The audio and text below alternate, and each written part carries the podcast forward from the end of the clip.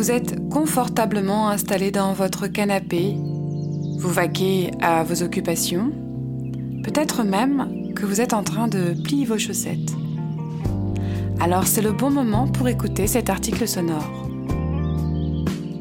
Chute, le magazine à l'écoute du numérique, vous propose actuellement une série d'entretiens et d'articles sur le thème du management, de l'innovation et du développement durable dans le cadre de Bercy Innove, la journée de l'innovation dans les ministères économiques et financiers qui se tient le 23 janvier à Paris.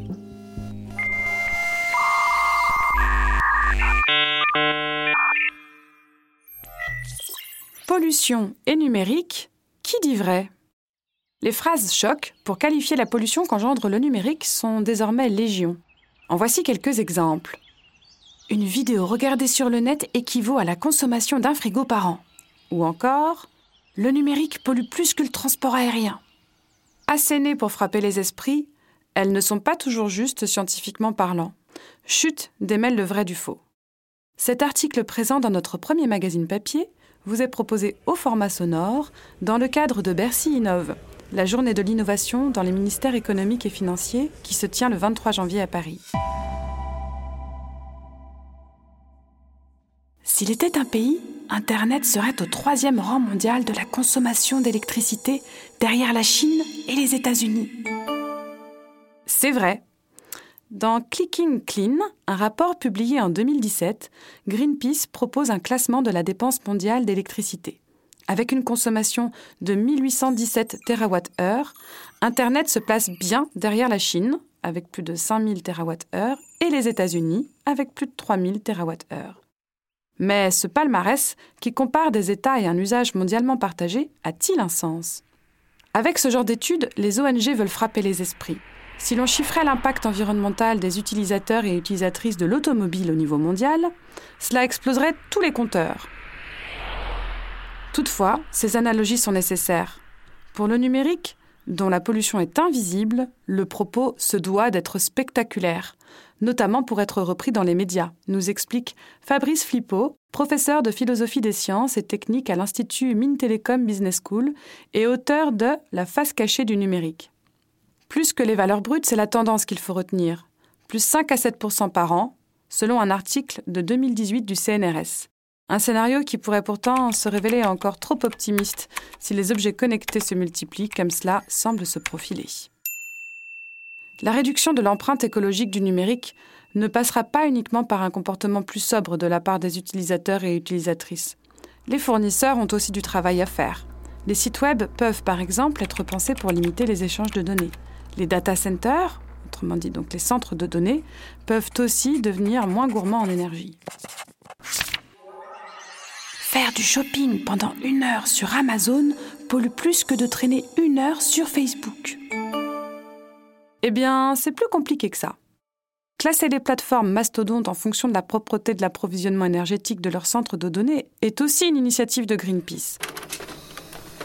Dans son rapport Clicking Clean, des dizaines de multinationales sont évaluées en fonction de la part d'énergie renouvelable de charbon, de nucléaire qu'elles consomment. Apple, Google et Facebook, figurez-vous, décrochent la tamballe avec des A partout. Depuis quelques années, les firmes de la Silicon Valley communiquent amplement sur l'efficacité énergétique de leurs centres de données. Malheureusement, ces gains environnementaux sont engloutis par un effet rebond qui conduit à déployer encore plus de serveurs, nous explique Jonathan Schaeffer, ingénieur de recherche en informatique à Grenoble et membre du groupe EcoInfo du CNRS.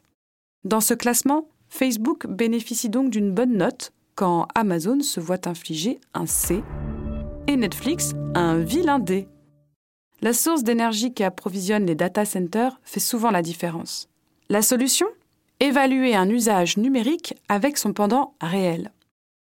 Florence Rodin, maîtresse de conférences à Polytech Montpellier et autrice de la Nouvelle religion du numérique, Le numérique est-il une écologie, nous raconte Plutôt que d'ouvrir votre application de cartographie quand vous cherchez votre chemin, posez la question à passant. C'est la meilleure garantie de ne pas polluer. Recherche sur Google équivaut à l'émission de CO2 qu'un arbre peut absorber en une journée. C'est faux. La comparaison paraît parfaitement calibrée. Mais en fait, c'est impossible à affirmer.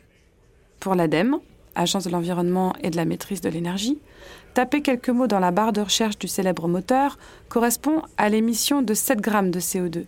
Mais selon Google lui-même, l'opération ne produirait que 0,2 grammes. Quant aux arbres, leur capacité d'absorption dépend beaucoup de leur âge, de leur taille, de leur espèce et de leur localisation géographique. Néanmoins, en moyenne, et à la très grosse louche, elle s'établirait, selon les experts, entre 200 et 300 grammes par jour.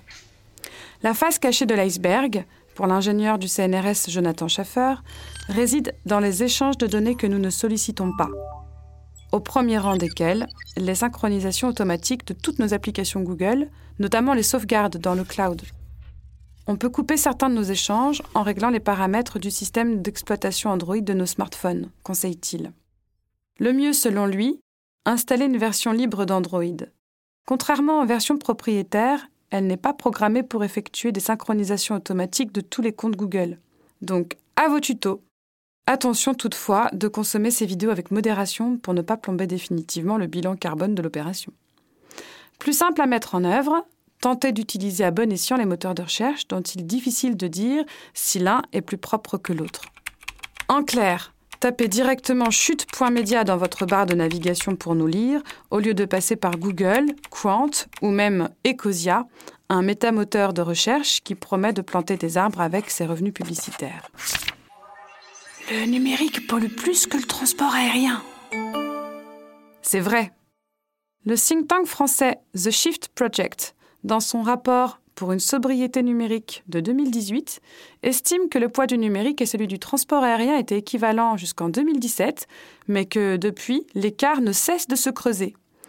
La communauté scientifique considère qu'en 2025, le numérique répandra autant de CO2 que tout le secteur du transport léger camions, voitures, motos. Trois fois plus que l'aérien, avertit Florence Rondin de Polytech Montpellier. La comparaison avec le transport aérien est souvent brandie, parce que les avions sont vraiment les bad guys des émissions de CO2, complète le philosophe Fabrice Flippo. Une vidéo regardée sur le net équivaut à la consommation d'un frigo par an. C'est faux. L'image est percutante, mais bien approximative. Une vidéo, certes, mais avec quelle définition de l'image Et quel frigo? En 2013, une étude américaine pointait qu'une heure de visionnage Internet de vidéos par jour pendant un an entraînait la même dépense d'énergie que la consommation moyenne d'un frigo sur la même période. Elle a été ensuite mal reproduite et tronquée par certains médias. La consommation de vidéos est néanmoins un sujet de la première importance, notamment parce qu'elle est exponentielle et parce que les designs des plateformes constituent de puissants incitateurs à cet usage par la mise en avant des contenus et la lecture automatique des vidéos sur les réseaux sociaux par exemple. The Shift Project, qui milite pour une économie décarbonée, a publié un rapport à ce sujet en août 2019, Climat, l'insoutenable usage de la vidéo en ligne. Le think tank veut mettre en débat public la question des usages de la vidéo. La pornographie pèse pour 25% du trafic. On doit arrêter de tourner autour du pot, pose l'un de ses rédacteurs, Maxime Free S, un brin provocateur. Si on veut conserver la possibilité de regarder de façon illimitée du porno sur le web, il faut se dire qu'on se prive à l'avenir d'autres usages, comme la transmission de savoir via des vidéos sur YouTube et ailleurs. Parce qu'il faut se mettre en tête que l'Internet aussi est une ressource finie, poursuit-il. Réduire la définition d'une vidéo regardée sur YouTube limite déjà la taille des données échangées. Préférez aussi votre smartphone ou votre ordinateur à votre télévision HD alimentée par une box particulièrement gourmande en énergie.